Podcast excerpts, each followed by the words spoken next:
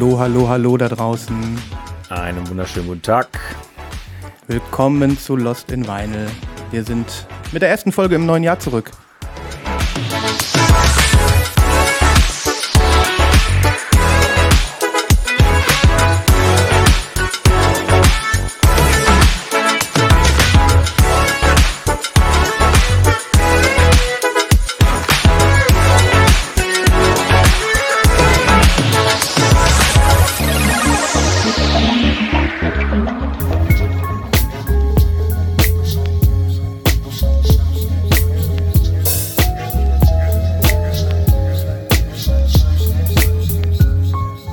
Lost in Vinyl, der Podcast für Vinylkultur und Plattenliebe.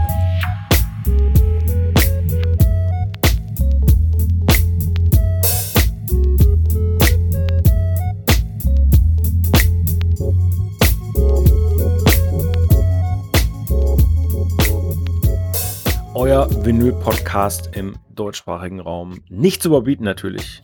Unerreicht. Und, äh, frische Sachen am Start. Jede Menge frische Sachen und auch gleich ähm, heute äh, ja mit einer ähm, kleinen Besonderheit. Christoph und ich sind heute hier und wir haben einen Gast in der Sendung und ähm, die Spatzen pfiffen ist ja schon in der letzten Folge von den Dächern. Ich habe gedacht, ähm, wir äh, laden uns heute mal Peter Zimmermann ein, den ähm, ja, kann man das so sagen, Peter, Mastermind hinter das Record Club? Das kann man so sagen. Ich bin auch das Mastering Mind hinter Record Club, da ich das ganze Vinyl Mastering mache. Also im Wesentlichen schon richtig, ja. Ja. Ähm, wenn man sich ein kleines bisschen mit ähm, deinen oder euren Veröffentlichungen beschäftigt, dann kommt man auf jeden Fall ganz, ganz schnell um, um deinen Namen nicht drum herum. Du stehst also nicht nur hinter den Kulissen, sondern auch im Rampenlicht. Sozusagen. Ja, auch als, kann man sagen. Auch als Musiker, das ist richtig, ne? Mhm genau so hat es im Wesentlichen angefangen.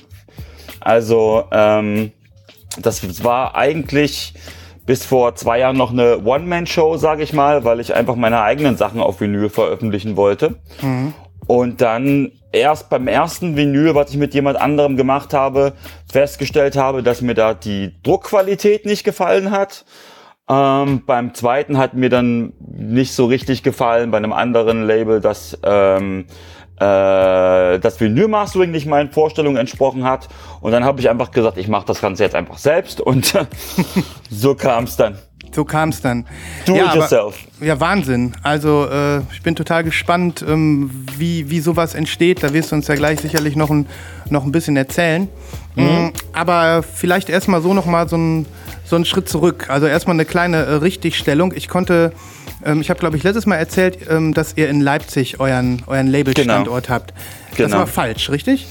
Richtig, also ähm, Record Club ist ja eigentlich auf der ganzen Welt vertreten, aber ähm, das Headquarter ist tatsächlich im schönen Dresden, was unweit von Leipzig ist, also von daher nicht mhm. ganz falsch. Okay, ja, das, äh, das vielleicht mal ganz vorne weg, da habe ich mich direkt verhauen, als ich das letzte Mal, letzte Mal noch von euch gesprochen habe. Aber vielleicht noch mal so einen Schritt zurück. Du hast gerade gesagt, du hast selber angefangen, Mucke zu machen und genau. ähm, bist dann auf die Idee gekommen, dass du deine Sachen auf Vinyl haben möchtest. Mhm. Bedeutet das, dass du vorher schon Schallplatten gesammelt hast, ähm, dass es so aus so einer Leidenschaft entstanden ist, weil du selber Platten hörst? Oder hast du dir gedacht, es gehört einfach dazu, dass man seine Sachen auf Vinyl hat? Wie ist das ja. gewesen? Also ähm, meine, ich, ich, ich habe tatsächlich Schallplatten. Ähm, ich habe auch eine wunderschöne alte Vintage-Anlage aus den 80ern, mit der ich höre, von, von RFT. Das ist ein äh, DDR-Hersteller gewesen, ähm, der ganz fantastische Sachen macht. Ähm, und da bin ich ein Stück weit an den Audiogenuss rangekommen, weil ähm, diese Anlage ganz besonders klingt. Das ist halt alles äh, mit Röhrentechnik und Kondensatoren und nix digital. Mhm. Hat auch einen ganz witzigen tangentialen Schallplattenspieler dazu. Und ähm, äh, das ist da, das ist dann, wie es wieder zurückgefunden hat. Meine ersten Erfahrungen mit Vinyl habe ich, als ich den Traumzauberbaum gescratcht habe. Das ist eine Kinderschallplatte äh, gewesen mit Kinderliedern und das war irgendwie ganz witzig da als fünf oder sechsjähriger ähm, das alles ein bisschen zu manipulieren. Mhm. Und äh, habe dann auch irgendwann die Italo-Disco-Platten meiner Eltern gehört. Ähm, auch Deepish Mode und was es da nicht alles gab. Weswegen ich da ein Stück weit aus einer Vinylrichtung komme. Ähm, bin jetzt kein großer Vinylsammler, weil einfach man sich entscheiden muss, für, ob man sein äh, Studio äh, mit Instrumenten oder mit Schallplatten füllt. Und ich habe mich dann äh, doch eher für die für das Musikmachen als für das Musikhören entschieden. Mhm. Ja, das ähm, fast schon verwunderlich, wenn man die die Vielfalt der äh, Veröffentlichungen äh, bei euch sieht. Das stimmt allerdings, ja. Ja, ja wir haben uns ich bin ja auch erstaunt, muss ich zugeben. wir haben uns ja letztes Mal durchaus äh, nicht zum ersten Mal über über wirklich diese ja gefühlte äh, Leidenschaft halt auch speziell hinter den Vinyls bei euch schon erfreut. Ja. Hm. Das, das habe ich mitbekommen. Das hat mich auch sehr, sehr stolz gemacht. Ein kleines, ein kleines Neon-Tränchen habe ich vergossen, ja. Wahnsinn, Wahnsinn. Aber gleichzeitig später merkt man auch, ähm, wenn du jetzt sagst, die, äh, das Herz schlägt beim, beim Musikmachen, beim Musikproduzieren. Äh, du hast gerade nur kurz angerissen, was du, was du, äh, wie, wie du, wie du, ähm, was für Schallplatten du früher gehört hast, vielleicht auch was für Musik du gehört hast. Also du bist mit beiden Beinen ganz, ganz tief kann man das so sagen, in den, in den 80er Jahren im Powerpop, im, im, im, im Synthwave? Oder ähm, war das auch eine Entwicklung? So. Ähm, also ich sag mal so, ich habe ähm, ich hab ziemlich starke Einflüsse aus dem Bereich Italo-Disco. Ähm, das haben meine Eltern früher gehört, die waren sehr jung, als ich auf die Welt gekommen bin. Und dementsprechend war man da auch noch am Zahn der Zeit. Ähm, mit, der, mit der Jugendkultur, sage ich mal. Meine erste Kassette, mein erster Walkman damals, 87, ähm, mein samt erster Kassette war nicht etwa Benjamin Blümchen oder sowas oder Bibi Blocksberg, sondern Eros Ramazzotti. Äh, das damals aktuelle Album mit Terra Promesa und so, als er noch lange Haare hatte. Wahnsinn. Und das, das hat mich halt geprägt, ja. Mhm. Und ähm, in den 90ern kam dann noch ganz, ganz stark Anime dazu. Ähm, also ich meine jetzt nicht so die Klassiker, die wir alle aus dem Fernsehen kennen, hier mit äh, den tollen Fußballstars mhm. und Mila und sowas, sondern schon mehr die, eher die Sachen, die oh, wie soll man das sagen, die in Deutschland damals noch schwer zu bekommen waren, da man, äh, da, da ist ja noch kein Internet und so weiter. Es gab schon Internet, aber es gab noch keine, keine Streaming-Dienstleister. Es war eher noch eine Sache, die man aus Japan rausschmuggeln musste, sage ich mal, ähm, weil es relativ wenig Vermarktung im Ausland gab und äh, war dann, hatte dann ganz viele Videokassetten zu Hause. Mhm von den OVAs, so wie sie hießen, äh, Original Video Anime, ähm, ist da die Bezeichnung für. Und lange Rede, kurzer Sinn, die hatten auch immer extrem geniale Soundtracks, weil meiner Meinung nach City Pop, was da genutzt wurde, ähm, einfach mal so auch die beste Popmusik aller Zeiten ist. Und ähm, ich da ein Stück weit einen ganz anderen Kulturkreis eingetaucht bin. Mhm. Das kann ich äh, bestätigen. Ähm, ich bin auch äh, da sehr, sehr angetan äh, und entdecke ja vieles aus dem City Pop für mich gerade neu. Und in der Tat, diese ähm, Situation mit den Animes in den 90ern, das kann ich ein bisschen nachvollziehen. Ich hatte auch einige Sachen auf Videokassette, da damals dran zu kommen über irgendwelche Mailorder aus irgendwelchen Heften. Das war wesentlich abenteuerlicher als heute. Da, mhm. das kann ich äh, zumindest in Ansätzen noch, noch nachvollziehen. Ja, spannend. Also wer jetzt so ein bisschen ähm, über eure Bandcamp-Seite ähm, scrollt und guckt, was, was ihr so an Veröffentlichungen draußen habt, da merkt man genau diese beiden Wurzeln. Ne? Also tatsächlich, der, das Anime ist, ist geblieben bei Record Club und ähm, und die Italo-Disco, die Popgeschichte schmilzt sich da so rein in eure Veröffentlichungen. Das merkt man sofort. Ja, ja für die, für die Anime-Sachen, also für den jetzt derzeit gerade aktuell überwiegenden Anime-Stil, kriege ich immer auch immer kräftig auf den Deckel weil ist ja nicht jedermanns Gusto, also jetzt nicht von den Fans, sondern von ähm, von den von den weiteren Leuten, die bei Record Club mitwirken. Mhm. Und ähm, aber wir sind im Wesentlichen ähm, dran, das Ganze noch weiter zu verschmelzen und da auch, ähm, ich sag mal so, ein Stück weit ähm, das noch über die Anime-Sachen hinaus zu erweitern. Okay, ja. Da kommen ganz viele spannende Sachen. Mm, ich bin auch total gespannt, da kommen wir ja gleich auch noch so ein bisschen dazu. Ich habe auch das Gefühl, ich weiß nicht, ob das jedes Jahr bei euch so ist, dass jetzt äh, ganz, ganz viel angekündigt wird. Ähm, so zur gleichen Zeit irgendwie spannend. Mhm. Okay, aber ähm, gut, du bist über die Musik zur Schallplatte gekommen. Die Idee, das Label ähm, zu gründen, entstand ja aus einem eigenen Bedarf heraus, dass einer das ordentlich macht für deine Für deine eigene Musik. Ähm, dann wurde die Idee irgendwann gegründet, dass du oder ihr es einfach selber macht. So. Wann ja, war das? Also ich Wie lange ist das jetzt das, her? So? Das ist anderthalb Jahre her. Mhm. ähm, als ich dann gefragt wurde, also nee, ich hatte dann erstmal Lust, ähm, einen Freund von mir zu veröffentlichen, ähm, Terra Genesis, ähm, das Aurorium-Album, ähm, was es auch auf Worker Club gibt, mhm. ähm, was so eine Art Cyberpunk, Chip-Tune und so weiter Mischung ist und aussieht wie ein Mega Drive-Spiel. Ähm, da sah auch, der sieht und sah die Schallplatte, die ist mittlerweile ausverkauft, die war so innerhalb von, glaube ich, ein, zwei Monaten auch total cool aus. Mhm. Ähm, quasi wie ein großes Mega Drive-Spiel. Und auf den Labels hast du quasi die Rundung von dem von dem äh, von dem Mega Drive oder Genesis, wie er in Nordamerika hieß. Ja. Und da hieß es dann, Peter, jetzt musst du eigentlich mal ein Label aufmachen. Und dann habe ich gesagt, na gut, es hat so viel Spaß gemacht, ähm, da andere Leute auch voranzubringen ähm, und und auch selber zu bestimmen, was jetzt hip ist und was nicht ähm, und da quasi auch, ich, würde jetzt, ist jetzt arg übertrieben, aber ähm, auch mal ein Gegengewicht zu bilden ähm, zu den ganzen großen Gatekeepers im Retro-Wave, wie jetzt New Retro-Wave und so weiter und mhm. so fort. Ähm, und da auch jüngeren Künstlern und weniger etablierteren Künstlern mal eine Chance zu geben und eben nicht nur das zu veröffentlichen, was sich verkaufen wird, weil es der zehnte Aufguss von was auch immer ist. Ja, in der Tat, das ist alles sehr unique, was, was ihr da macht und ähm da merkt man auch, dass ihr ja am Zahn der Zeit seid und nicht nur Masse macht und das hundertste Repress von irgendwas. Genau, ja. Okay, und ähm, dann ging das los. Dann, dann steht man vor so einer Aufgabe. Jetzt mache ich ein Plattenlabel auf. Wie leicht geht sowas von der Hand? Wie viel Leidenschaft braucht man da? Wie viel, wie viel Zeit? Wie viel Geld? Also du musst jetzt natürlich jetzt nicht in alle Einzelheiten gehen, aber das sind natürlich Fragen, die sich wahrscheinlich viele Leute schon mal gestellt haben. Ja, ähm, also grundsätzlich, was man zuallererst mal braucht, ist Geld. Mhm. ähm, das ist das ist das A und O. Ähm, ich habe den großen Vorteil, dass ähm, wir bei Record Club, dass es so ein Powerhouse an Talenten ist und ich ähm, ähm, viele Sachen, ich sage mal so, in-house machen kann. Mhm. Ich mache das Mastering selbst, das müsstest du normalerweise einkaufen. Aber wir können ja mal einfach mal so komplett durchgehen, ähm, wie so ein Prozess. Äh, angenommen, wir nehmen jetzt mal den Künstler Max Mustermann und der kommt jetzt zu Record Club und sagt, ich habe hier ein tolles Album, ich gucke mir das an und sage, Mensch, das fetzt, was man dann alles für Schritte macht. Ja. Weil da wird auch ganz schnell klar, was man für so ein Label braucht. Mhm, gerne. Na? Darf ich noch eine Zu Frage einwerfen? Ja, na, aber sofort, gerne. Peter, äh, ganz kurz, nur bevor du, bevor du loslegst, nochmal ganz kurz, ist das dein Hauptberuf oder machst du das quasi als Neben äh, Hobby?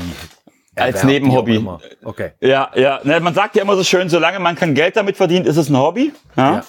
ja. Ähm, äh, ich, Record Club ist jetzt seit diesem Jahr, wir sind gerade aktuell dabei, das Ganze in eine Genossenschaft umzuwandeln und ab dann ist es auch mein Hauptberuf. Mhm. Ähm, ich komme eigentlich okay. aus der Bankbranche, was ganz anderes, aber bin schon immer Unternehmer gewesen. Und von daher äh, ist das jetzt eine Verlagerung der Branche. Okay, okay, gut. Genau. Nee, also ähm, das, das ist auch mittlerweile gar nicht mehr zu stemmen, das als Hobby zu machen, sage ich mal. Weil mit den ganzen vielen Künstlern, wenn der ein, wenn, wenn die einen in Japan ins Bett gehen, rufen die nächsten aus Europa an. Mhm. Und wenn man dann selbst mal ins Bett gehen wollen würde, äh, rufen die nächsten Leute aus Kalifornien an. Mhm. Also ähm, das, da, da muss man sich schon hauptberuflich drum kümmern, weil 24 Stunden am Tag das Handy klingelt. Mhm. Ja, okay. Ja, das kann ich mir vorstellen. Aber na gut, zurück zum zum Prozess. Du hattest ja die, du wolltest den Vorgang ja mal beschreiben. Da kommt ein Künstler bei euch, klopft an und sagt, hör mal, ich habe hier was Nettes. Wie wär's mit uns? Genau. Und wir sagen mal, der klopft völlig nackig an. Ja, also hat nichts in den Taschen, sein letztes Hemd mit seinem Album dabei und es muss alles gemacht werden. Dann beginnt erstmal so die, die Präproduktionsphase dass man halt erstmal guckt, okay, ähm, hat der Künstler schon Artworks in irgendeiner Form dabei? Wenn nicht, muss man gucken, okay, oder gucken, guck, guckt man in der Regel, ich mache das jetzt wirklich mal frei von Record Club, ja, mhm. ähm, so, oder so allgemein wie möglich, dann guckt man erstmal, okay, was für ein Genre ist es jetzt, passt das überhaupt zu uns? Ähm, bei Record Club sind wir jetzt auch, du hast jetzt auch die Veröffentlichungen angesprochen, am Anfang des Jahres kündigt man viel an. Wir haben Ende des Jahres schon einiges angekündigt, weil Record Club auch bewusst gewählt ist als Name. Es heißt jetzt nicht Super City Pop Records, ja, mhm. wo die Leute sich dann wundern würden, wenn da plötzlich Synthwave auftaucht. Und es heißt auch nicht Super Neon Retro Records oder wie auch immer, mhm. sondern es heißt halt bewusst Record Club, weil, der, weil die Leute sehen sollen, okay, es geht um Schallplatten, aber ähm, es ist eine Art Club, wo sich Leute zusammentun und was gemeinsam auf die Beine stellen. Und deswegen bin ich da auch ganz froh, dass äh, wir da auch in weitere Genres expandieren können. Ähm, und angenommen, das ist jetzt jemand aus den ähm, aus dem aus dem Bereich Chillwave, Synthwave, City Pop oder Future Funk ähm, oder ähnliches und der passt zu uns, dann guckt man und dann geht's erstmal um das Thema, okay, was bringt er schon alles mit? Ja, das musste bei, das ist bei jedem Label, jedes Label handelt, handelt das auch anders. Ich höre auch von Labels, die zum Beispiel sagen, Mensch, ihr Künstler, ihr müsst Mastering und Artwork und so alles selbst bezahlen. Das finde ich persönlich doof, weil wenn ein Label sich 50 Prozent einstreicht, dann muss es dafür auch was machen. Ja? Und bei uns ist es dann einfach so, dass wir dann halt sagen, okay, du hast jetzt nichts, du bringst jetzt erstmal nichts außer der Musik mit, dann brauchen wir für dich erstmal ein Artwork. Dann wird geguckt, okay, was hat der Künstler für Vorstellungen, was haben wir für Vorstellungen, passt das so unter einen Hut? Und wenn dann ein gemeinsamer Konsens gefunden ist, dann wird dann einer von unseren Jungs beauftragt, sei es für den, sei es dann halt für den Bereich Anime oder für den, oder eher sowas Comichaftes oder eher was, was ganz Abstraktes. Und dann guckt man dann gemeinsam, dann greifen wir da auf unseren Talentpool in dem Bereich zu, aber halt auch mit fixen Künstlern zusammenarbeiten, mit festen Künstlern. Mhm. Nicht jedes Mal selbst auf die Suche gehen, einfach weil wir da ein gewisses, einen gewissen Wiedererkennungswert haben wollen. Ja. Ja. Ähm, als auch einfach auch ein gewisses Qualitätsniveau, äh, was das angeht und einfach auch so eine Art Markenzeichen. Mhm. Weil wir einfach auch sagen, wir, ähm, wir bringen nicht nur die Musiker voran, sondern auch die Leute, die dahinter stehen. Ja. Deswegen, deswegen ist es mir auch immer ganz, ganz wichtig, dass wir da auch unsere eigenen Künstler beauftragen. Genau, dann wird das gemacht, dann wird geguckt, okay, ähm, wie kann man das Ganze fürs Vinyl mastern? Und wenn das dann fertig ist, das Vinyl Mastering abgeschlossen ist, ähm, was man normalerweise einkaufen muss, und da, da trennt sich dann an der Stelle im Bereich Vorproduktion auch im Wesentlichen schon die Spreu vom Weizen, ob man überhaupt in der Lage ist, so ein Label auf die Beine zu stellen, weil wenn man alles selbst bezahlen muss, dann wird's richtig arg teuer. So ein Artwork kostet für so eine, für so eine Schallplatte vorne und hinten 500 bis 1000 Dollar von einem guten Künstler. Mhm. Wenn du sagst, wir wollen eine Illustration vorne und hinten haben oder eine coole Collage. Wir haben jetzt auch richtig coole Collagen dann ab dem nächsten Jahr für den Bereich Chillwave. Da ist die Designsprache ja ein bisschen anders. Ja. Jedenfalls sind das halt 500 bis 1000 Dollar, die du dann erstmal nur für das Artwork äh, ausgeben musst. Dann muss dir ja auch jemand dann die Schallplatte designen, also sprich es in die Druckvorlagen machen. Mhm. Den musst du auch beauftragen, der kostet auch nochmal 500 bis 1000 Dollar. Ähm, da sind es meistens eher 500 bis 1000 Euro, wenn man das nicht in-house darstellen kann. Und beim Vinyl Mastering, naja, da sind die Preise auch nach oben hin offen, genauso wie bei den Kunstwerken. Da hast du für ein Album auch im Schnitt 75 Euro, was du für ein Vinyl Master ausgeben musst. Bei einem 10-Track-Album nach Adam Ries sind das auch nochmal 750 Euro. Also du bist schon bei fast 3000 Euro nur in der Vorproduktion. Knaller. Das hätte ich nicht gedacht, dass das schon so viel Geld ist. Ähm, weil das klingt immer so leicht, ne? Ich habe da schon was und mach mal auf Platte, ne? Aber selbst wenn man das Artwork mitbringt, äh, sind es ja noch ein paar Schritte und auch noch ein paar monetäre Stufen, die man dann nehmen muss. Ja. Ja, und Peter, du hast ja auch gesagt, dass, dass du es doof findest oder dass ihr es doof findet, den Künstler quasi dann äh, ja mit ins Boot zu holen. Das heißt, ihr tretet in Vorleistung für diese ganzen Posten. Genau. Okay. Also das Risiko liegt komplett bei uns. Mhm.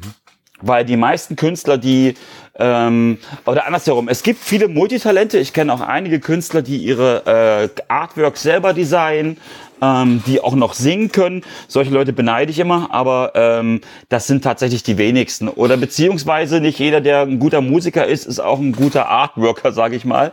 Und manchmal driften die Vorstellungen von dem, was machbar ist oder was die Leute wollen und von dem, was dann halt auch in eine Szene reinpasst, dann manchmal auch schon ein bisschen auseinander. Mhm. Und da muss man dann auch immer ein bisschen gucken. Ja. Das heißt, ihr müsst tatsächlich dann auch äh, ja auch wirklich ein gutes Gefühl haben bei dem Artist, ähm, dass dass ihr das dann hinterher auch, dass sich das auch lohnt, ne? Ähm, mhm. Man will, weil wenn jetzt irgendwie die Platten sich nicht verkaufen würden, was ich jetzt mal für eher unwahrscheinlich halte in den in der Szene, dann würde man aber drauf sitzen bleiben, ne? Dann würde man tatsächlich äh, einen Ladenhüter Richtig. produziert haben, genau. Ja. Genau. Ja gut, das heißt gerade am Anfang erhöhtes Risiko, aber du bist ja mit deinen eigenen Sachen eingestiegen und äh, das war dann wahrscheinlich gut für den Start, vermutlich. Ne? das war auf jeden Fall ein guter Start, klar, um sich auch so ein, so ein Renommee aufzubauen mhm. ähm, und auch vor allem auch zu zeigen, ich meine, ihr, ich weiß nicht, wie sehr ihr das mitbekommen habt, es gibt ja im Synthwave, gibt es so, ich will jetzt keine, keine, äh, kein Bashing betreiben, deswegen nenne ich die Namen jetzt nicht, aber da gibt es auch so zwei, drei Künstler, die in Eigenregie Schallplatten veröffentlicht haben ähm, und dann über Bandcamp mhm. und dann mit 10.000 Ausreden über Jahre hinweg die Leute vertrösten, warum sie denn jetzt die Schallplatte noch nicht ausgeliefert haben. Ja, ja, das kennt man nur zu gut. Eindeutig, ja, ja. Nicht nur im Synthwave-Bereich, ne? Also, ja. das, das, äh, die Gefahr besteht immer. Absolut. Genau. Und da bin ich einfach froh, dass ich da äh, zu Anfang, weil, weil ich auch echt sage, da kommt, das ist so ein bisschen so, dass der, der, der Deutsche in mir, ähm, der dann sagt, oder, oder meine persönliche Einstellung, wie ich selbst behandelt werden möchte, ähm, bei uns steht auch der Kundenservice ganz, ganz weit vorne. Mhm. Ähm, und da kriegt auch bei, bei Bandcamp jeder innerhalb von 24 Stunden eine Antwort. Da sind manche Leute regelrecht also entsetzt, dass überhaupt eine Antwort kommt und dann auch noch so schnell. Mhm. Ähm, nee, bei uns es am Herzen liegt. Ähm, Gerade als junges Label muss man da ja auch wirklich zusehen, dass man eben nicht laden Ladenhüter produziert, weil sonst ähm, nach drei, vier Ladenhütern ist irgendwann die Kriegskasse auch leer. Ja. Und dann wird's problematisch. Ja. Aber das ist auch wieder das Spannende, weil ähm, letztlich ähm, entscheidet in vielerlei Hinsicht auch das Gesamtpaket. Du kannst geile Musik haben, wenn die Schallplatte langweilig ist, sage ich jetzt mal, ähm, dann wird die auch nicht gekauft werden. Ja, ja. Ich meine, uns allen ist das wahrscheinlich schon mal passiert, dass wir eine Schallplatte gekauft haben aufgrund des geilen Covers Ne? Und dass man dann hinterher gemerkt hat, ich leg die gar nicht auf. Oder ähm, dass irgendwie die Gesamtkomposition aus Vinylfarbe und Cover irgendwie beeindruckend war. Ähm, sicher. Also wenn, wenn dann etwas nicht äh, musikalisch nicht dem entspricht, was man erwartet, dann kann ich mir vorstellen, dass das vielen anderen so geht und dass dann vielleicht ähm, sowas eben sich nicht abverkauft. Ja. Ja, ja, und das ist, und das ist zum Beispiel jetzt auch, da sind wir wieder bei so einer, wenn man ein Plattenlabel hat, ähm, man sollte zum Beispiel, auch wenn man ja das jetzt vorhat, wir können das ja auch so ein bisschen aus der Richtung beleuchten, wenn man das jetzt, äh, wenn jetzt Zuhörer von euch auf der Schiene sind und vielleicht ihr eigenes Label äh, aufmachen wollen, was man auch mitbringen sollte, ähm, wenn man so ein Label aufmachen will, nebst Geld und Connections, ähm, ist auch eine Genrekenntnis und eine Szenekenntnis, weil das habe ich jetzt auch festgestellt in den letzten Wochen und Monaten, ähm, je mehr ich mich mit Future Funk beschäftigt habe. Bei Future Funk ist es zum Beispiel ganz anders als im Synthwave. Beim Synthwave legen die Leute eher auf das Vinyl den Augenmerk und auf die Musik. Mhm. Ähm, den ist das Design des, des Frontcovers völlig egal. Hauptsache es ist irgendein ultra abgefahrenes Blätter mit Blob und was auch immer. Ähm, jetzt ganz übertrieben gesagt, ja, ich, ich, mhm. ich, ich, ich überzeichne das jetzt ein bisschen, damit ähm, besser verständlich wird. Während hingegen im Future Funk die Leute sagen, es kann auch ein einfarbiges Vinyl sein, es muss kein, ähm, jetzt kein unbedingt kein Splatter sein, mhm. aber die Gesamtkomposition muss einfach schön sein. Mhm. Und so unterscheiden sich da auch die Käufer ganz, ganz unterschiedlich, ja, ja. Ja. Das bedeutet, dass du ja auch äh, ja nicht nur ein Stück weit, sondern komplett auch für die A&A zuständig bist. Du musst ja auch ein Händchen haben, äh, zusätzlich zu allen anderen Tätigkeiten, die du offenbar ausfüllst, dass du entscheidest, okay, das ist eine geile LP, die will ich oder geiles Album will ich veröffentlichen. Mhm. Na, ich habe einen ganz engen, ganz engen Draht zu unseren Fans ähm, und habe da auch einen, einen engeren Dunstkreis aus, ich nenne es mal Superfans von uns und lass die dann auch entscheiden, ob wir was veröffentlichen oder nicht. Sehr cool.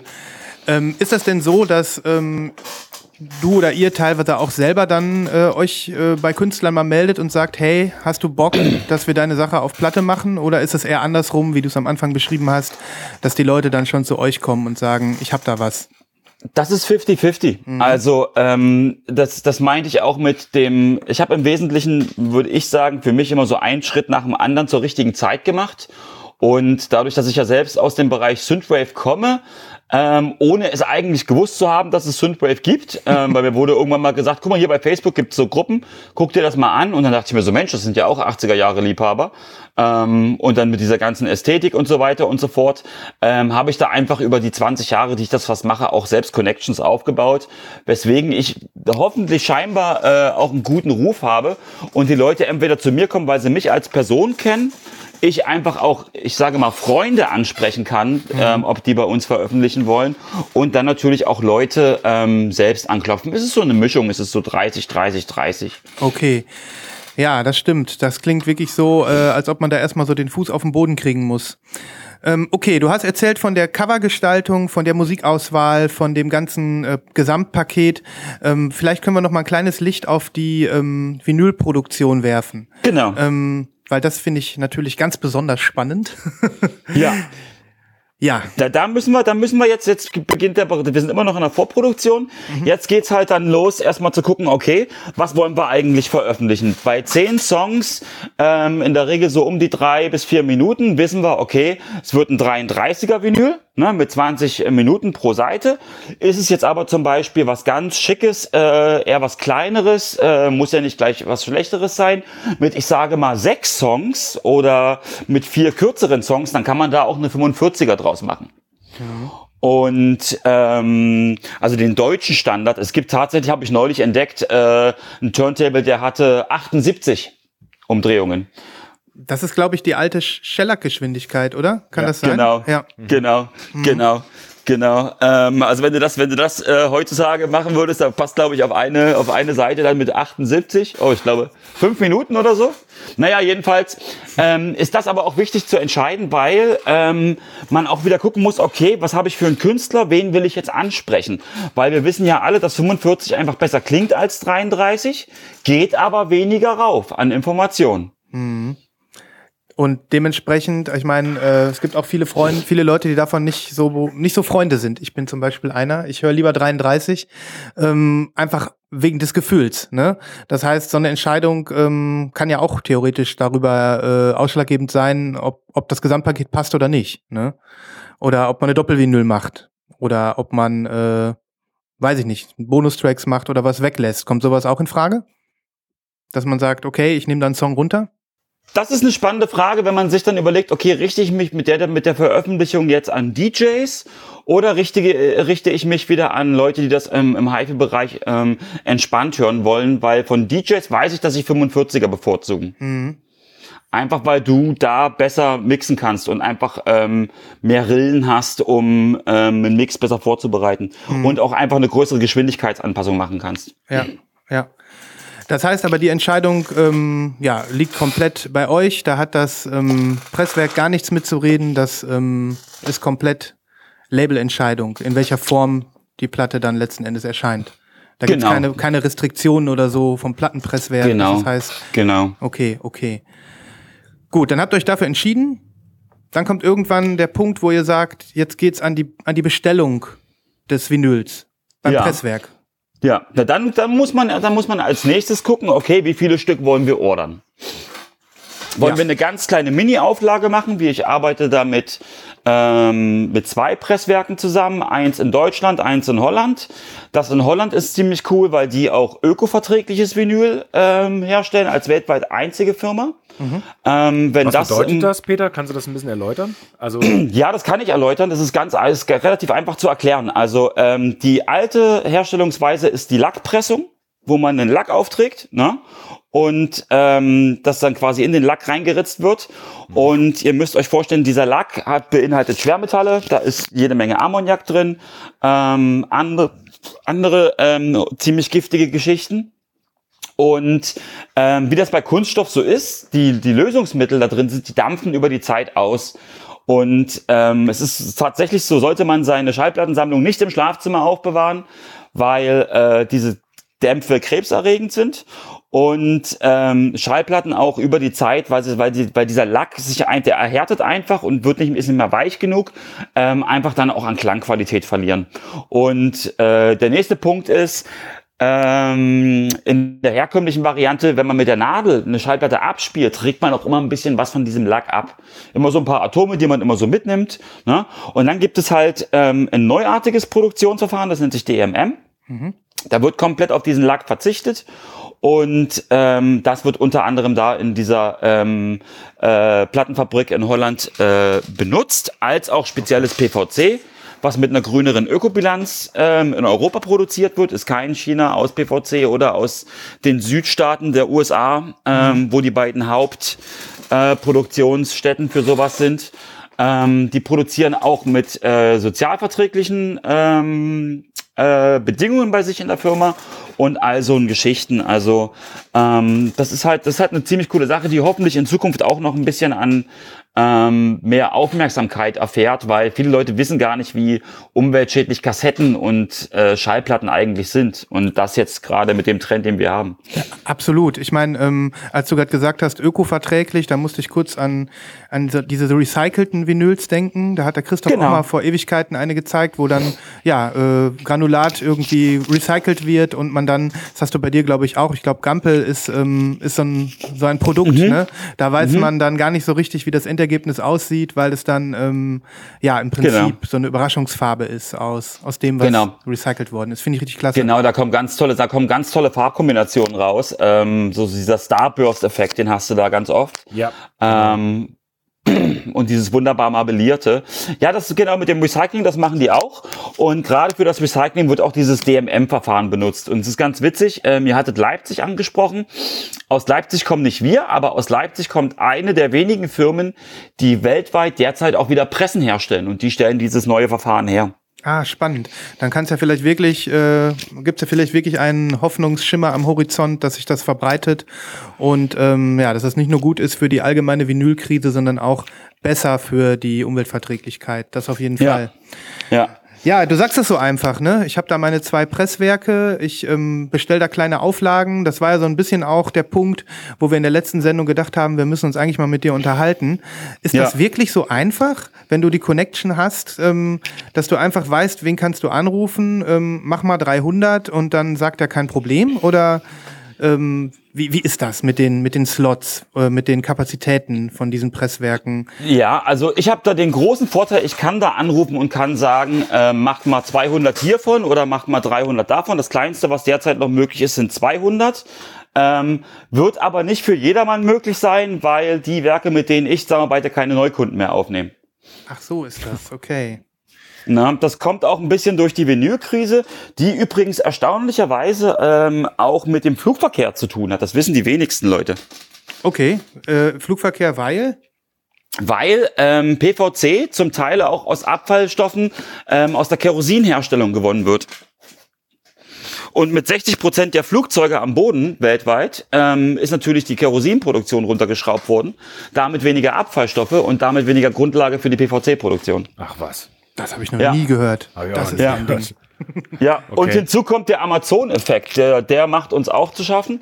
Ähm, ihr merkt schon, äh, das Labelbesitzer sein ist heutzutage geprägt von Ängsten, die einen umtreiben. ähm, ja, der Amazon-Effekt ist auch krass, weil ähm, das ist halt wirklich, da merkt man, wie vernetzt wirklich auch wirtschaftliche Gesamtkonstrukte sind und so eine Schallplattenproduktion ist trotzdem auch in so eine Gesamtwirtschaft eingebettet, weil der Amazon-Effekt daher rührt, dass die Leute alle zu Hause sind, sei es im Homeoffice oder im Lockdown keiner einkaufen geht, mehr Leute bei Amazon bestellen, mhm. Papier wird rar ähm, und die Presswerke haben Probleme, von ihren Druckereien die Sleeves zu bekommen, ja, da die Leute nicht mehr an Papier kommen. Ja, das nennt ja. sich Amazon-Effekt, weil Amazon alles für Verpackungspapier aufkauft. Ah, Wahnsinn. Das ist echt der Wahnsinn. Das ja, außer, außer für Leute bei uns im Slack, die haben nämlich gerade wieder gezeigt, dass Amazon ihnen die Platten einfach so vor die Tür stellt. Ja, genau, ohne ohne Umverpackung. ja, genau, das gibt's auch. Ja, oder reingefaltet in Briefkästen habe ich auch schon gesehen. Ja, ja, ja, Ist alles möglich. Ja, aber, aber ganz klar, dein Hinweis nochmal darauf, dass es nicht nur um das Vinyl an sich geht, sondern ähm, tatsächlich auch um die Umverpackung und um die, ja. äh, um die Sleeves. Ähm, aber das mit dem Kerosin, das war mir auch völlig ja. fremd. Das ist ja wirklich, da kriegt ja. man ja fast schon wieder Lust zu fliegen, damit, damit mehr Schallplatten gedruckt werden können. Ja, ja, ja. Gampel habe ich bewusst zum Beispiel, ähm, also sowohl Gampel als auch Ponko Syndoc 2 und MC, die jetzt dann rauskommen sollen, eigentlich im, im Januar, Februar, die habe ich bewusst äh, mit diesem Recycelten bestellt, weil ich einfach gewusst habe, wenn ich da jetzt mit einer ganz ausgefallenen Farbkombination ankomme, dann muss erst wieder Farbe XY bestellt werden und dann wird nicht produziert. Und aktuell ist es tatsächlich wirklich so, dass die in Holland gerade warten, die Plattenpressen anzuschmeißen, aber die Sleeves sind nicht da. Ja. Und äh, ihr müsst euch das vorstellen, ich habe die Projekte letztes Jahr im Juni eingereicht. Okay, ja. Na, also das ist halt echt heftig, wie wieder alle alle peripheren ähm, Wirtschaftszweige, die da dranhängen und involviert sind, alle leiden derzeit. Das ist mhm. Wahnsinn.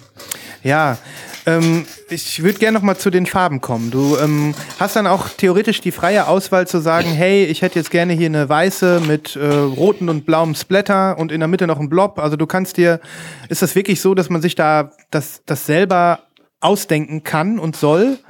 Oder ähm, wie, wie sind da die Möglichkeiten? Ist das immer ein bisschen Zufall? Gibt es da irgendwie ein Portfolio? Weil ich habe so das Gefühl bei den farbigen Schallplatten, dass es da manchmal so Trends gibt, äh, um jetzt nicht wieder von ähm, Blue Curacao, äh, Translucent Blue zu sprechen, wie so oft in der Sendung. Aber ich habe manchmal auch das Gefühl, dass es so, ja, so Techniken gibt oder so, die irgendwie gerade inflationär äh, auf, rauskommen, über, über die Labels verteilt bei verschiedenen Künstlern. Vielleicht kannst du uns da mal noch mal einen Einblick geben. So in ja, also was ich gar nicht mehr sehen kann, ist Blätter. Äh, also Splatter hier, Splatter da. Es ist ja fast schon, du darfst dich ja in manchen Genres gar nicht mehr vor die Tür trauen, wenn du nicht mindestens eine Splatter-Variante hast ähm, ist meiner Meinung nach völlig inflationär äh, mhm. gebraucht. Ähm, bei mir ist es so, erstmal rein zu den Farben, um die Frage mit den Farben zu beantworten. Ich habe für sowohl die Presse in Holland als auch in Deutschland einen Farbkatalog, auf den ich zurückgreifen kann. Der ist in Deutschland ein bisschen größer, weil ähm, die in Holland spezielles Öko-Vinyl haben und da aufgrund von Farben, die natürlich auch aus Chemikalien bestehen, nicht jeder Farbton möglich ist. Ja. Na? Und dann überlegt man sich, okay, ähm, also die Entscheidung zwischen den beiden Werken würde jetzt zum Beispiel auch daran fallen, ähm, wollen wir das absolute Top-End äh, im Bereich Print, also Umverpackung haben, dann äh, würden wir uns definitiv erstmal für Holland entscheiden oder in Holland erstmal nur die Sleeves bestellen, weil die mit einer der ältesten Druckereien in ganz Europa zusammenarbeiten. Mhm. Und man sieht's einfach. Ich weiß nicht, du hast ja auch schon mal eine Power Workout in der Hand gehabt. Die, ja. die Druckqualität ist einfach fantastisch. Das kann ich bestätigen, absolut. Ähm, aber es ist tatsächlich so, dass du dann frei gestalten kannst. Du kannst also ja. wirklich sagen, ich hätte das gerne so, so und so. Und dann versuchen die das hinzukriegen. Ich sage genau. versuchen. Und das genau, klappt dann auch. Genau. Oder, oder wie ist da die Quote? Hast du auch schon mal die Meldung zurückbekommen, hey, was du da vorhast, Peter, das kriegen wir nicht hin? Oder das wird leider nicht so, wie du dir das vorstellst? Oder ähm, ist das dann ohnehin dem Zufall überlassen? Ähm, es gibt so Standardtechniken, die immer funktionieren. Zum Beispiel einfarbig Splatter. Hm. Blue Curacao auf weiß wird immer Blue Curacao auf weiß, da weiß jeder, wie es aussehen wird. Aber wenn man jetzt zum Beispiel sagt, das habe ich mit meiner deutschen Presse auch ähm, jetzt in diesem Jahr auch noch eine engere Kooperation, äh, wenn man jetzt zum Beispiel hingeht und ihr kennt sie vielleicht, so ein Waxmage Vinyl in der Hand hat und dann sagt, so soll's aussehen. Mhm. Ähm, da gibt's ja die diversesten, krassesten Geschichten, was die da in Cleveland machen. Äh, mit mit mhm. ihrem Wax Mage. Äh, wenn man sagt, das, das äh, hätte ich gern, dann sagen die Jungs aus Deutschland dann, naja, Peter, ähm, haben wir schon mal so in der Ähnlichkeit gemacht, müssen wir probieren, aber keine Garantie dafür, wie es aussieht. Mhm. Ja, und dann wird man manchmal auch positiv überrascht wahrscheinlich, ne? Dass man irgendwie denkt, das Absolut. hätte ich nicht gedacht, dass das so wird. Ja. Ja, krass. Das heißt, dann geht die Bestellung los, dann heißt es nur noch warten. Und dann gibt's, das ist dann die Phase, wo, wo die Promo läuft oder naja, dann, äh, dann, wir sind noch nicht ganz fertig. Mhm. Ähm, dann äh, wird erstmal zuallererst werden dann die fertigen Master, die man entweder selbst gemacht hat oder ähm, die man hat extern eingekauft. Die Master werden dann ähm, samt der Printunterlagen an die Presse geschickt oder halt an die Druckerei, mit der man da gerne arbeitet. Dann wird ähm, Probedruck gemacht. Ähm, das machen die wenigsten nur heutzutage, aber gerade auch ähm, auf der Grund von der Konver Konver Konversi Konversierung. ähm, Konversion von RGB in CYMK. Ich bin da nicht so der, der Druckfreund. Da muss mhm. halt auch geguckt werden, ob die Druckvorlage Anlage am Endeffekt auch so aussieht wie gedacht. Ähm, worauf ich immer sehr, sehr großen Wert lege, ähm, dass man da wirklich keinen Quatsch druckt. Ja. Ähm, und dann muss man auch die Vinylmaster hochladen. Das wird dann beides geprüft. Sowohl die Artwork-Dateien als auch die Vinylmaster werden geprüft und dann wird ähm, ähm, der Master-Rolling hergestellt, den man braucht ja. zum Pressen. Und da bekommt man ja die äh, bei Sammlern ja auch oftmals beliebte Testpressung. Genau, wo ähm, ich ja auch in den Genuss einer Testpressung äh, gekommen bin durch dich. Ganz fantastisch. Ach, los. Ja. Peter, vielleicht kann ich zum Mastering nochmal eine Zusatzfrage stellen. Also äh, gerade das Master oder das US-Mastering ähm, ist ja in aller Munde, vor allen Dingen durch, durch irgendwelche Jazz-Veröffentlichungen. Also jetzt hier so die, die absoluten Größen, ähm, Bernie Grundman ähm, zum Beispiel, äh, etc. pp. Oder in Deutschland Helmut Erler oder Stefan Bethke in Berlin oder sowas. Äh, jetzt hast du vorhin erwähnt, du machst das selber. Wie, wie kann man, also wie kommt man dazu, sowas selber zu machen? Mhm. das hat damit angefangen, dass ich ähm, äh, mein erstes Album, was ich produziert habe, ähm, als Peter Zimmermann für 1500 Euro hab mastern lassen, bei einem auch wirklich sehr guten Mastering-Engineer und dachte, wunder was, der dann noch aus meinen Sachen rausholt und die schön 80er klingen lässt. Und im Endeffekt war genau das, wofür ich ihn bezahlt habe, nämlich für ein neutrales Mastering. Und es war am Ende einfach nur alles schön laut und alles schön so, wie es sein soll. Aber es hatte für mich nicht den Soul, den ich dem Ganzen noch geben möchte oder wo dachte, dass er ihm gegeben wird. Okay. Und habe mich dann vor zwölf Jahren angefangen, selbst mit dem Thema Mastering auseinanderzusetzen und äh, da für mich einfach auch gewisse äh, Werkzeugwege ähm, entwickelt, um aus so einem Mix nochmal noch was ganz anderes zu machen. Ähm, also sei es, weil ich, weil ich es selber möchte oder weil der Künstler sagt, da fehlt noch irgendwie ein bisschen Leben. Ähm, man kann da viel rausholen und auch noch dem Ganzen viel Leben einhauchen. Ähm, und ich wollte es halt einfach für mich selbst machen. Und ich wollte dann auch dementsprechend auch das Vinyl-Mastering für mich selbst machen, weil ich sagte, nee, ähm, da habe ich so gewisse Qualitätsstandards, die ich persönlich halten möchte. Ähm, und sowas source ich einfach nicht gerne aus. Da bin ich einfach zu sehr Perfektionist. Okay. Also äh, äh, Wahnsinn, ein Wahnsinnsprozess, äh, dass man sich sowas selbst aneignet, finde ich fantastisch. Danke. Und dann gerät man wahrscheinlich in den Strudel, du hast es gerade gesagt. Mehr Instrumente, mehr Studio, mehr Technik. Mhm. Dann äh, wächst man mit seinen Aufgaben vermutlich. Ne? Und richtig, richtig. Mh, ja, krass. Okay, das heißt, ähm, der Prozess ist in dem Punkt zu Ende, wo, wo diese Sachen äh, gelaufen sind, wo das Mastering die Dateien hochgeladen sind, wo die Farbe bestimmt worden ist und wo im besten Fall der Druck getestet worden worden ist und du genau dann wurde bist. genau mhm. genau dann wurde der, der, Druck getestet also ähm, ich, ich, ich mache jetzt mal die vor Corona Zeit ähm, von den Zeiträumen her weil heutzutage ist eh alles unberechenbar aber vor Corona war es so dass man dann wenn man das alles hochgeladen hat dann hat man so binnen vier bis sechs Wochen hat man dann eine Testpressung samt Testdruck bekommen mhm. Und das hat man dann approved. Und nachdem es approved wurde, hat es nochmal so zwei, drei Monate gedauert, bis die fertige Produktion dann bei einem eingetrudelt ist. Mhm. Das ist die Prä-Corona-Zeit. das ist die Prä-Corona-Zeit, genau. Ja. Heute heißt es das große Fragezeichen. Niemand hat eine Ahnung, was kommt, wann kommt. Ähm, und im Zweifelsfall dauert es Monate länger sozusagen. Ja, also, mhm. also für mich, ich habe das große Glück, ähm, wir hatten vor Corona hatten wir sieben bis zwölf Wochen Produktionszeit. Jetzt sind wir bei 20 bis 24 mhm. Wochen. Äh, manche Labels müssen aber auch bis Februar 23 warten, bis zum nächsten Auslieferungszeitpunkt. Mhm.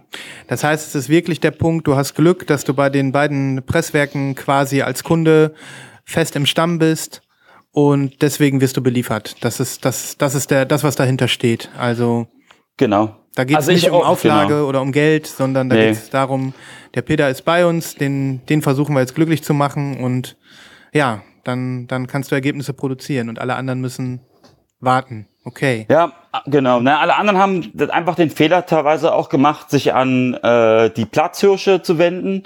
Ähm, der weltweit größte Schallplattenproduzent, soweit ich weiß, ist GZ Media in der Tschechei. Mhm. Ähm, oder in der Tschechischen Republik. Ähm, und die werden in Europa ganz, ganz, ganz stark genutzt, auch viel im Synthwave, weil die halt gewisse Sachen wie Neonfarben und so weiter anbieten. Mhm. Naja, aber die haben jetzt halt, ähm, zum einen sind die in dieser Adele-Schiene mit eingebunden und dann okay. haben dann halt gesagt, okay, äh, liebe kleine Indie-Labels, wir haben jetzt hier Big Fish, macht's gut. Ja. Und ähm, ich habe mich bewusst auch für kleinere Pressen entschieden, die nur mit Indie-Labels zusammenarbeiten.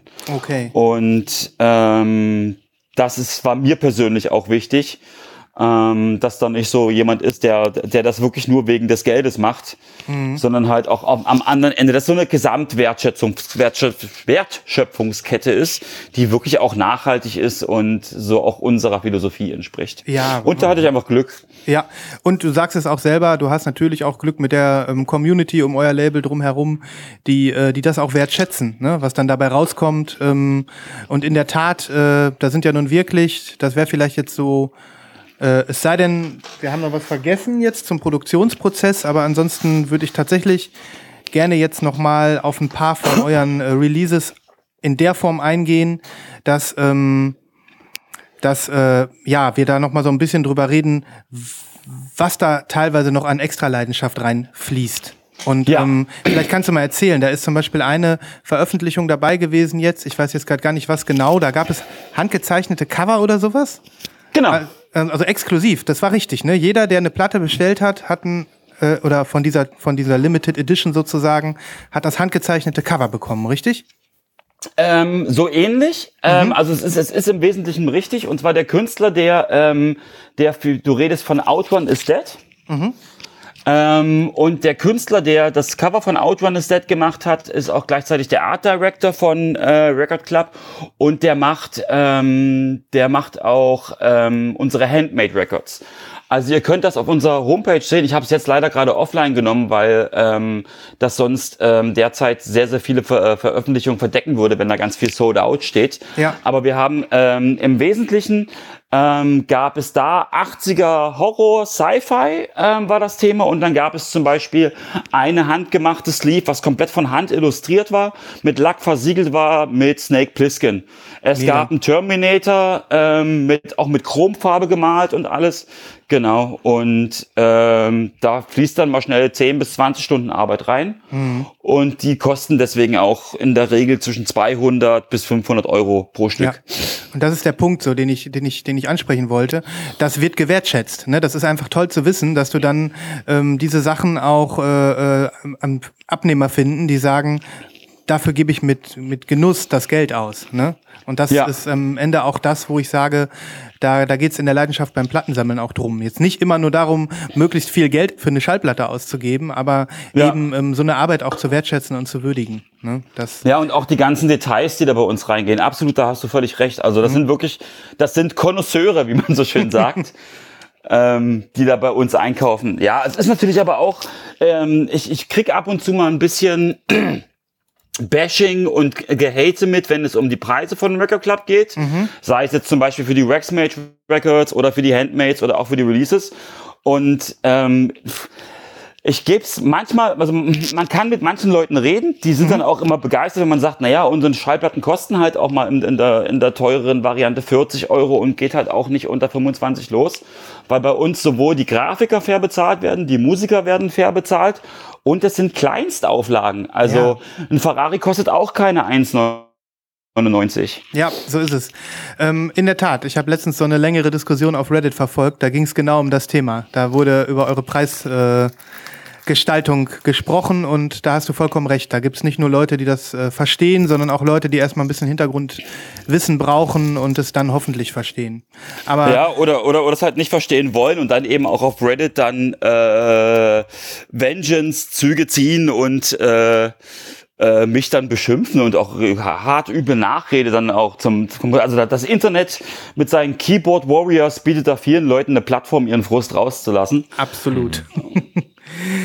Ja, das ist, äh, das ist dann vielleicht der Teil im Moment, wo man dann manchmal denkt, ähm, hey Jungs, ich und Mädels, ich mach das doch, mach das doch für euch. Ich mach das doch nicht, um mir die Taschen voll zu machen. Ihr müsst es ja nicht kaufen, so gesehen. Ne? Und selbst wenn du dir die Taschen voll machen würdest, dann könnte man ja sagen, hey, das ist ja total gerechtfertigt, weil das ist ja deine Arbeit oder eure Arbeit insgesamt. Ne? Ja, genau so ist es. es ist in der Tat auch ein bisschen bizarr, weil äh, die Kritik zum Preis kommt immer von Leuten aus den USA, wo ja der freie Markt propagiert wird. Und äh, ich dann einfach sage, na ja, es gibt Leute, die es kaufen. Wenn ihr es nicht kaufen wollt, dann kauft es halt nicht. Aber dann lass es doch auch. Dann ja? kauft es ein anderer, genau. Dann kauft es ein anderer. Dann geh, geh doch einfach gerne weiter. Ja, ja, ja. Ähm, ich würde gerne noch mal auf diese äh, Waxmage-Pressung ähm, zu sprechen ja. kommen. Phaserland, ähm, das war gar nicht, noch gar nicht so lange her, ne? Das ist. Nee, äh, im November. November, ähm, genau. Ja, das ist doch für viele, für viele Plattensammler ist das ein, ist das ein, ein Traum. Genauso wie eine, eine Liquid-Vinyl im Schrank zu haben oder eine Glow in the Dark oder was. Ich, ich hätte auch gerne mal was von, von Waxmage. Aber es ist wirklich unglaublich, wie schnell die Sachen weg sind. Das ist ja wirklich der Knaller. Wie war, was war das für eine Experience, als ihr das angekündigt habt?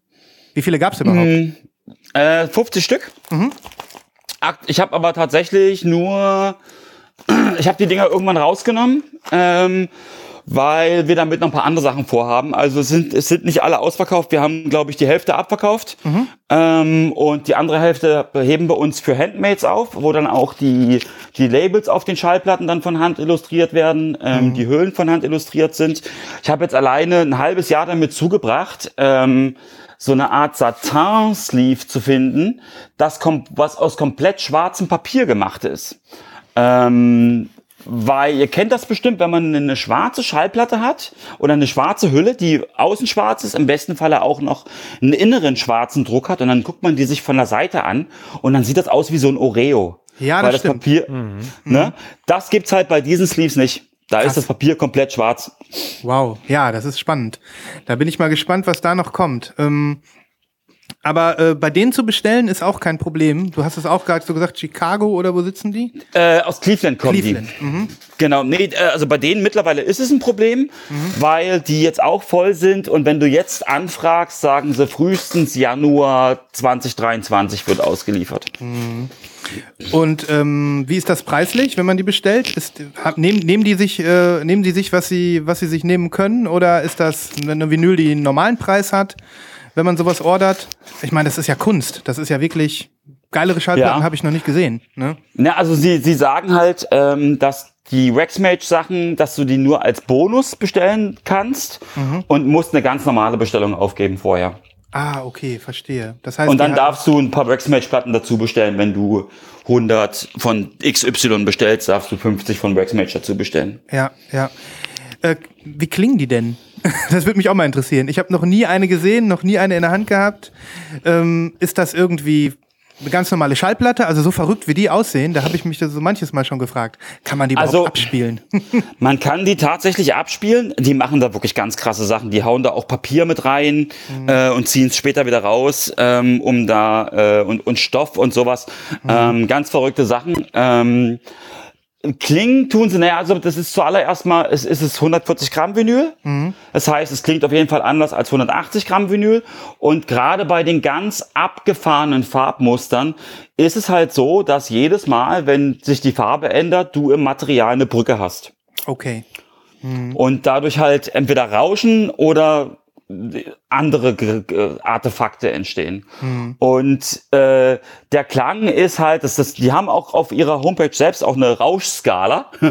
und was am lautesten rauscht zum Beispiel ist äh, Glow in the Dark. Ah ja, okay. Das hört man nicht zum genau. ersten Mal. Ja, das habe ich auch schon genau. gehört. Genau, auch Picture Discs äh, sind aus ihrer äh, Geschichte her ganz katastrophal vom Klang her. Mhm. Die Waxmage-Sachen, ich will jetzt Ach, ihr, ihr, wisst ja, es gibt auch Goldohren, äh, die sagen, Musik klingt nur mit äh, 100% Goldkabeln gut. Ähm, und der nächste sagt, das reicht, ich kann ja auch eine Büroklammer spannen und es klingt genauso. Mhm. Ähm, äh, das sind, das sind, das sind Grabenkämpfe, glaube ich, zwischen, zwischen den, den, den Extremleuten. Es klingt, wie ich persönlich finde, wie eine etwas ältere Schallplatte von Mutti und Papi. Okay, okay. Ja, und an der Stelle scheiden sich dann die Geister. Aber es ist auf jeden Fall hörbar und ähm, man traut sich die aufzulegen und die sind, die gehen nicht kaputt oder so. die, nee, nee, okay. nö. Mhm. Nö, wäre halt nur schön, wenn es 180 Gramm Vinyl wäre, aber die haben halt wirklich, ich glaube, 60er oder 70er Technik da rumstehen mhm. und können halt tatsächlich nur 140 Gramm Vinyl pressen. Ah ja, okay. Ja, spannend, spannende Einblicke. Ähm, können wir noch mal kurz über Bandcamp sprechen? Das interessiert mich auch noch. Ähm, Bandcamp ist ja für viele größere und kleinere Labels nicht weg, nicht wegzudenken. Aus dem. Absolut. Glaubst du, ihr würdet existieren, wenn es Bandcamp nicht gäbe? Oder hat euch das was leichter gemacht, ähm, an, an äh, sage ich mal, bekannt zu werden? Oder wie ist das mit dem mit dem Vertrieb über Bandcamp? Ja. Ähm, vielleicht noch mal so ein paar Worte. Das motiviert ja. vielleicht auch andere noch mal, die die über sowas nachgedacht haben. Ja, also bei Bandcamp, ich sag mal so, dass das Tolle an Bandcamp ist, ähm, das ist das Einfachste, ähm, was du machen kannst als Label, einen Bandcamp-Account erstellen und los geht's. Mhm. Ähm, kostet, kostet, also ab, ab einer gewissen Anzahl an äh, Künstlern, ab 15 Künstlern, glaube ich, kostet es 50 Dollar im Monat äh, für einen Label-Account. Viele machen keinen Label-Account, ähm, hat seine Vor- und Nachteile. Ich habe mich dazu entschieden, unseren Account jetzt in einen Label-Account umzuwandeln.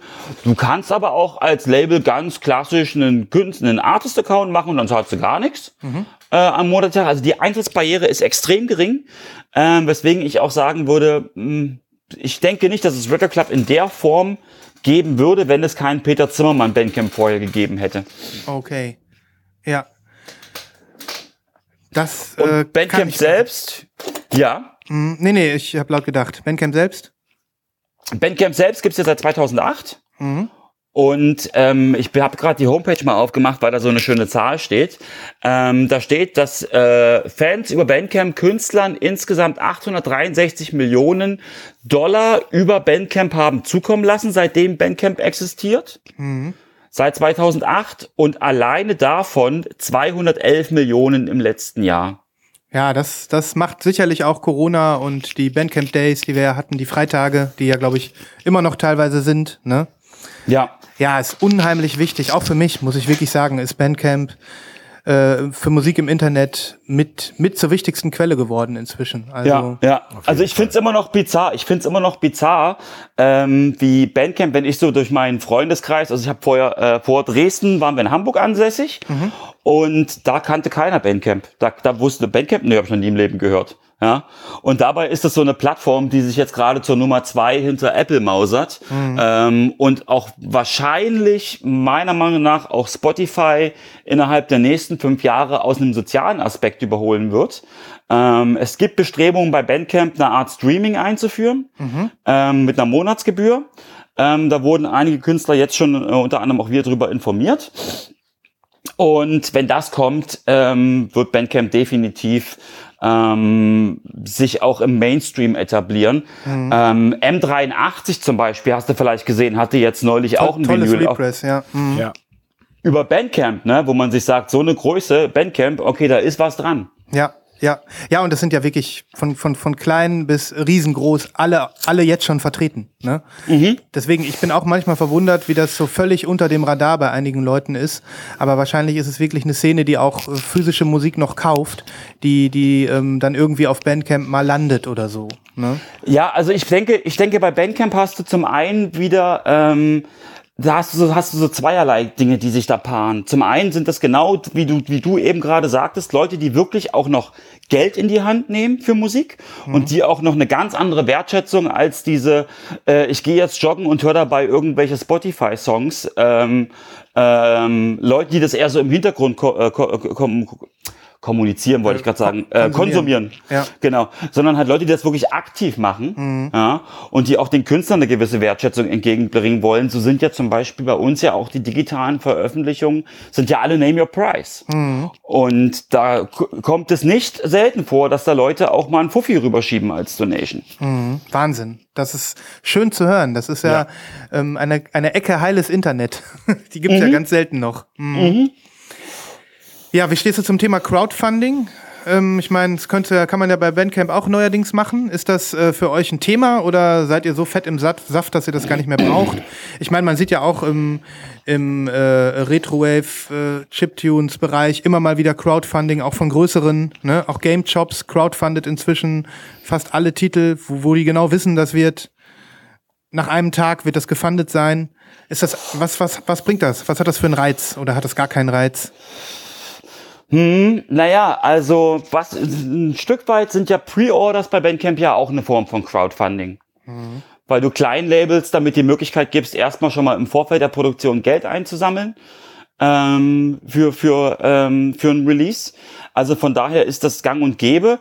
Dass Bandcamp jetzt anbietet, dass auch Künstler ohne Label ähm, Vinyl pressen können, das, das weiß ich auch. Ähm, da mache ich mir persönlich Sorgen, weil ich einfach sage, ähm, dadurch, dass es dann alles von Bandcamp gehandelt wird, habe ich keine Möglichkeit, dann gewisses Qualitätsmanagement zu betreiben, ähm, weil das, das fertige Produktergebnis dann auch von Bandcamp selbst verschickt wird. Äh, und das sind ziemlich, ich zitiere, flappy Mailers. und äh, und dann halt da, ja wirklich, das sind das sind ganz dünne Mailer, in denen die das verschicken. Da kommt die überwiegende Sachen kaputt an Ja. bei den Leuten. Von daher lasse ich, würde ich da die Finger von lassen. Ich finde es aber toll als Mittel. Ähm, Crowdfunding an sich, naja, ich sage immer so, beim Crowdfunding hast du halt zwei Strategien, mit der du rangehst. Entweder du sagst den Leuten, wir haben nicht genügend Geld und brauchen eure Hilfe. Ähm, das kann halt auch äh, negativen Beigeschmack kommen. Oder du sagst, wir haben so Großes vor ähm, ähm, und, und machst dann so eine Sache wie Star Citizen draus. Also Ähm, ja, was ja. ja. auch wieder sein Für und Wider hat, ne? wo mhm. es ja auch sehr, sehr viel Kritik gibt. Also ich bin der ganzen Crowdfunding-Sache eher negativ nicht negativ, aber eher vorsichtig gegenüber eingestellt. Mhm. Zumal ihr ja auch, ähm, wie du schon sagtest, es dann nicht unbedingt braucht. So gesehen. Genau. Ne? Genau. Ja, Bandcamp. Ähm, ist es sonst irgendwie, ich meine, ihr habt, ähm, ihr verkauft alles über Bandcamp, was, was ihr verkauft, richtig, ne? Genau, genau, genau. Also wir haben ja, wir haben ja die Domain derzeit, mhm. ähm, die www.dasrecord.club Domain. Äh, mhm. Äh, die ist mittlerweile derzeit nur ein Referrer auf Bandcamp. Mhm. Aber ähm, sobald unsere Website steht, ähm, wird dann auch ähm, über unseren eigenen Webshop es möglich sein, die Sachen zu kaufen. Okay, und das, das hauptsächlich, weil ihr dann sagt, ich äh, will die Gebühren sparen oder ich will, will einfach ein anderes Angebot machen können. Ich meine, Bandcamp könnt ihr weiter benutzen, ihr könnt sagen, zu kaufen auf, ne? Und die digitalen Dateien bleiben da. Das machen ja auch viele so. Ja. Ja, und sich einfach auch ein Stück weit unabhängig machen, weil mhm. noch, noch äh, Google, Googles äh, Gründungsdevise war ja Don't be evil. Mhm. Ne? Äh, ist, ist Bandcamp ist derzeit auch nicht evil, aber ähm, es muss nur einen technischen Fehler seitens Bandcamp geben und plötzlich ist unsere, unsere Seite weg, dann ist mhm. alles weg. Wisst ihr wie? Und mhm. einfach nicht alle Eier in ein Körbchen legen, wie man Investmentmanagement so schön sagt. Mhm. Äh, ja. Mhm. Und sich da, da ein bisschen breiter aufstellen. Genau. Und auch einfach die, auch die 10% zu sparen. Ich gebe die Bandcamp gerne. Mhm. Aber äh, wenn ich die auch direkt an den Kunden weitergeben kann, äh, warum nicht? Ja, ja, das waren jetzt so erstmal, glaube ich, die ähm, Sachen, die mich am meisten interessiert haben. Ich bin dir total dankbar, dass du, dass du da so aus dem Nähkästchen geplaudert hast. Ähm, Christoph, hast, brennt dir noch irgendwas unter den Nägeln? Äh, nee, ich glaube nicht. Was ich sehr interessant fand, vielleicht noch mal ganz kurz auf das einzugehen, was du gerade gesagt hast, dass ähm, ich es immer wieder erstaunlich finde, wenn du jetzt zum Beispiel sagst, dass Bandcamp als einer der ganz großen Player auch in der Vinyl-Szene und Business eigentlich äh, auf die Idee kommt, zum Beispiel beschissene Mailer zu verwenden. Also das ist nur so eine Kleinigkeit, ne? Mhm. Äh, aber das ist ja auch so ein Punkt, wo wir schon so oft drüber gesprochen haben, dass die, die Leute, die eigentlich äh, also übers Produkt kehren, ähm, keine vernünftigen Inhaltsleaves benutzen, keine vernünftigen Mailer benutzen ähm, und so weiter und so fort, wo man sich doch wirklich fragt, warum? Ne? Mhm. Ja, also es gibt auch Labels, die verzichten. Also im Synthwave gibt es auch Labels, die verzichten mittlerweile sogar auf die Inner Sleeves, wo ich sage, okay, erst hattet ihr vorher hässliche Papiersleeves äh, aus weißem Papier, alles schwarz, ja, das ganze Release schwarz äh, und dunkel und dann ein hässliches weißes Papier Inner Sleeve, wo ich sage, oh nee, hm. die 20 Cent für ein Polyline habt ihr nicht mehr gehabt, ja. Hm. Ähm, oder, oder dann halt äh, 20 Dollar oder 20 Euro Versand verlangen und dann kommt dann so ein flappriges Ding angeflogen. Hm. Ne? Also das finde ich, bin ich, bin ich ganz bei euch. Dass da, da liegen wirklich Welten zwischen, zwischen, äh, zwischen den Labels und zwischen einigen Anbietern. Aber ja. ich denke mal, ähm, ich habe da neulich mit, äh, mit ein paar Leuten drüber gesprochen und die haben halt gesagt, naja, äh, wenn die Kunden sich nicht beschweren und wenn immer wieder frische Leute nachkommen, warum sollen sie ihre Geschäftsstrategie ändern, wenn sie es trotzdem hm. verkauft? Das ist ja. es. Ne? Das ja. ist es. Ähm, ich würde mal ein, eine letzte Frage stellen. Das ist mir gerade noch eingefallen. Das lag mir vorhin noch auf den Lippen. Auch das hast du so nebenbei erwähnt. Ähm, ruckzuck ist man mit, mit so einem, ich sag mal, Special Interest Label, wie ihr es seid, ja weltweit irgendwie im Gespräch. Ne? Also man kriegt das ja. auf Reddit mit, du sagst davon, du verkaufst nach Kalifornien, in die USA. Ähm, das ist, das ist interessant. Also es interessiert mich nochmal. Also so der Großraum, ähm, kannst du das irgendwie abschätzen ähm, von euren, von euren, von den Leuten, die eure Platten kaufen? Ähm, ja. Wo ist das? Wo, wo, schickst du überall hin? Was war das Exotischste? Frage ich mal so. Das, das Exotischste, also mh, mm, Oh, ich habe jetzt neulich erst wieder für unseren Businessplan, äh, weil wir für die Umwandlung in, äh, in unsere Genossenschaft auch nochmal einen komplett neuen Businessplan machen mussten, da auch nochmal eine komplette Marktanalyse gemacht, äh, rückblickend auf die letzten zwei Jahre. Und das ist ganz spannend, was da rauskam. Mhm. Ähm, also am exotischsten würde ich sagen, ähm, ist ähm, Taipei, mhm. ähm, also nach Taiwan, ähm, Südkorea, ähm, verschiedenste Hinterwelt, äh, Hinterwäldlerstädte in Russland, von denen du noch nie was gehört hast. ähm, äh, wo dann, wo dann aus der transsibirischen Eisenbahn, wisst ihr, im Vorbeifahren das Paket rausgeschmissen wird Ja. ähm, und dann auf einen Esel umgeladen wird. Nee, kleiner Spaß. Ja. Ähm, nee, auch Japan. Ähm, also ich freue mich am meisten immer über, über alle ähm, ähm, wenn Sachen in den asiatischen Raum und insbesondere Japan rausgehen, weil diese Märkte doch sehr, sehr in sich geschlossen sind und äh, Ausländer da nicht so beliebt sind, ähm, das finde ich immer extrem cool. Das freut mich doch mal sehr, sehr. Ja, aber das ist über ein Seelenstreichler, gerade weil du ja auch im Anime-Bereich irgendwie eine Ästhetik vertrittst. Ne? Genau. Das, äh, das Genau. kann ich mir vorstellen, ja. Genau, aber insgesamt das Gros bei uns teilt sich tatsächlich zu ähm, 56 Prozent in Nordamerika, USA und Kanada. Ähm, dann kommen mit ähm, 56 Paaren 30 Prozent Europa, wo Deutschland und Frankreich führend sind, auch Finnland ganz, ganz stark. Ich verschicke unglaublich viel nach Finnland. Also verhältnismäßig äh, viele Finnen kaufen bei Record Club, das ist ganz, ganz merkwürdig. ähm, Das und ist auch ziemlich alles, cool. ist bestimmt alles durch den äh, durch Cat System, mein äh, mein holländischen Vaporwave Artist, der wohnt auch in Finnland jetzt. Siehste, siehste, Ja, siehste, ja. ja, ja, ja, nee, nee, da, da funktioniert der Buschfunk noch. Mhm. Und äh, und dann hat man halt auch noch ähm, äh, Ozeanien mit Australien und Neu äh, Neuseeland auch noch relativ oft. Also es, Mhm. Spannend. Mhm. wirklich, es gibt es gibt nichts, wo ich es noch nicht hingeschickt hätte. Mexiko war jetzt diese Woche äh, unser erstes Release, was nach Mexiko geht. Mega. Das ist doch bestimmt ein total cooles Gefühl, wenn man dann irgendwie denkt, so, da klickt einer in Mexiko auf unserer Bandcamp-Seite und bestellt dann was, ne? Wahnsinn. Ja, absolut. Das ist schon eine gewisse Erhabenheit, ja. Ja, das, das kann ich mir vorstellen. Ja, mega, mega spannend, deine Ausführungen. Vielen, vielen Dank, Peter, für deinen Einblick in Record Club. Gerne. Ich Ja, vielen äh, freue mich sehr, dass das geklappt hat. Und ähm, ich hoffe, dass der ein oder andere von euch da draußen jetzt vielleicht auch mal eine der Fragen, die er sich vielleicht schon immer gestellt hat, ähm, jetzt beantwortet bekommen hat. Ähm, und wer weiß, vielleicht hast du ja auch jemanden motiviert, Peter, es selber mal zu versuchen. Einfach das Ganze mal in die Hand zu nehmen. Gerne, gerne.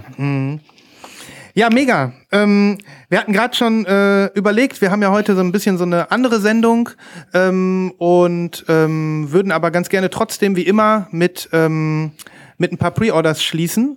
Sozusagen. Ich meine, das äh, kennst du natürlich wahrscheinlich auch äh, bei uns, Peter, dass wir gegen Ja. Ende der Sendung ähm, einfach äh, an die Zuhörerinnen und Zuhörer da draußen ähm, vielleicht das ein oder andere nochmal ähm, als Hint geben, dass ihr keine Platten verpasst. Und ähm, ich finde es besonders cool, dass du äh, vielleicht auch was beisteuern magst, wenn du magst. Ja, Ähm, sehr gerne. Ja, dann würde ich sagen, ähm, gehen wir Der in die Pre-Orders. Der Gast beginnt, aber erst gehen wir standesamtlich in die Pre-Orders. Schlagt euch mit uns durch den Dschungel der Vorbestellungen.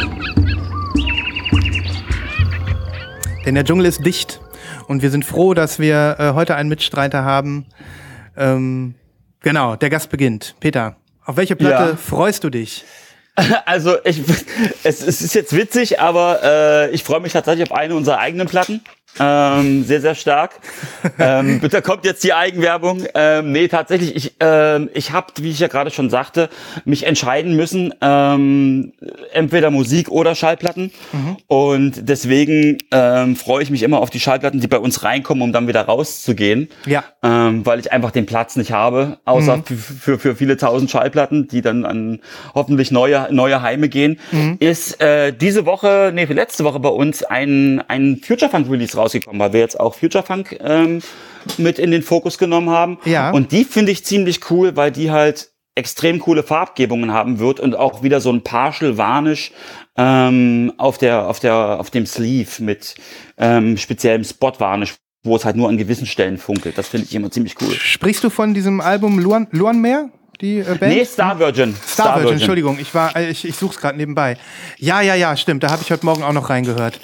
Mega, ja, das ist, äh, das ist, das ist ein Coverart, was wirklich auch Signature-mäßig für euch ist, finde ich. Das muss ich an der Stelle mal sagen. Ja, Ähm, danke schön. Mega, mega. Ja, und das heißt, die kommt jetzt demnächst bei euch rein und ähm, dann kann sie verschickt werden. Und kann die jetzt kommt, äh, im, die wird im, die kann jetzt bestellt werden, die kommt wahrscheinlich im Juni rein, wenn alles Mhm. klar ist. Ich, setze jetzt die Pre-Order-Dates lieber ein bisschen nach hinten, dann ist Mhm. keiner enttäuscht, wenn es doch früher wird. Ähm, aber ist nicht traurig, wenn es später wird. Ja, ich werde auf jeden Fall äh, mal was auf die Playlist packen von diesem Album, sodass äh, ihr da reinhören könnt, Leute da draußen. Und ähm, ja, jetzt habt ihr es gerade gehört. Also das äh, Vinyl äh, ist bald verfügbar und ähm, ich bin gespannt. Ich bin sehr gespannt. Cool. Christoph, hast du was in der Pipeline?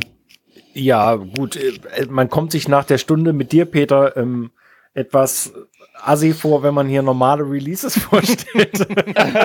Was sind denn normale Releases? naja, die ganzen, die ganzen großen Player. Ähm, es gab ja gleich mehrere Ankündigungen äh, in, in den letzten Tagen, ähm, die viele Herzen höher schlagen lässt, wahrscheinlich. Und ich habe hab wahrscheinlich auch viele, die du auch hast, Sven. Äh, fangen wir mal an mit äh, Father John Misty. Ähm, Father John Misty, Jay Tillman, eigentlich ganz früher mal bei Fleet Foxes gewesen, glaube ich, kommt mit einem neuen Album. Äh, erste Single ist raus. Jawohl. Sehr, sehr viele Geigen. Ähm, und ich bin mir noch gar nicht sicher, wie ich es finde. Aber ich glaube, ich finde es gut.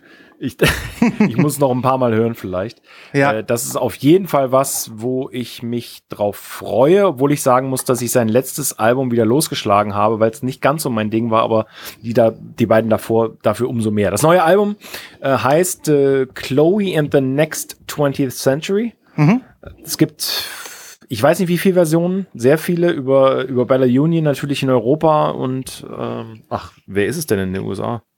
Sub Pop? Ähm, Sub Pop. Sub. Ja, okay. Das alte Problem, das alte Problem. Das alte Aber- Sub-Pop-Problem, aber mittlerweile kriegst du ja alle Pressungen eigentlich. Ja, Also ja, das schwer stimmt. nicht mehr. Ähm, das, äh, das wird schon irgendwie klappen. Also das, das Cover ist äh, gewöhnungsbedürftig, muss ich auch ehrlich sagen. Da wird so ein schwarzes äh, Sleeve dazu passen, Peter, was auch von innen geil aussieht. Richtig, richtig. Und äh, es ist immer erstaunlicher zu sehen, dass eigentlich zu jedem großen Release mittlerweile auch das Tape wiederkommt. Schön zu sehen, finde ich auch. Kassettenkultur noch mal ein ganz anderes Thema, absolut. Ja, äh, mich stört ein bisschen an dem Release, dass es wieder so eine 75 Euro teure Box gibt, so wie Ja. bei Beach House auch. Ähm, aber also die kostet ja bei Bella Union sogar 140 Euro. Ne? Das ja, das, da, da hört es wirklich an der Stelle dann auf. Dann lieber was, äh, was ähm, mit Liebe gemachtes bei Record Club ordern. ähm, Genau. Ja, ich äh, bringe jetzt auch mal was rein. Für mich natürlich äh, besonders wichtig und ich glaube auch heute erst announced. Ähm, Destroyer bringt wieder eine neue Platte. Ja, ich wusste, dass du das bringst. Aber ja, natürlich. Ähm, das Album heißt Labyrinthitis. Ganz verrückter Name. Mit einem wunderschönen Cover. Hm, ja, hat was, hat was. So ein Aqua Aquarell, wo so zwei Ja. Typen irgendwie im Baum sitzen. Ähm, ja, ich habe mir gerade nur eben so kurz zum ersten Mal die Single angehört. Ich kann noch nicht sagen, ob ich die gut finde. Ich kann sagen, ähm, dass er sich wieder neu erfindet, wie immer.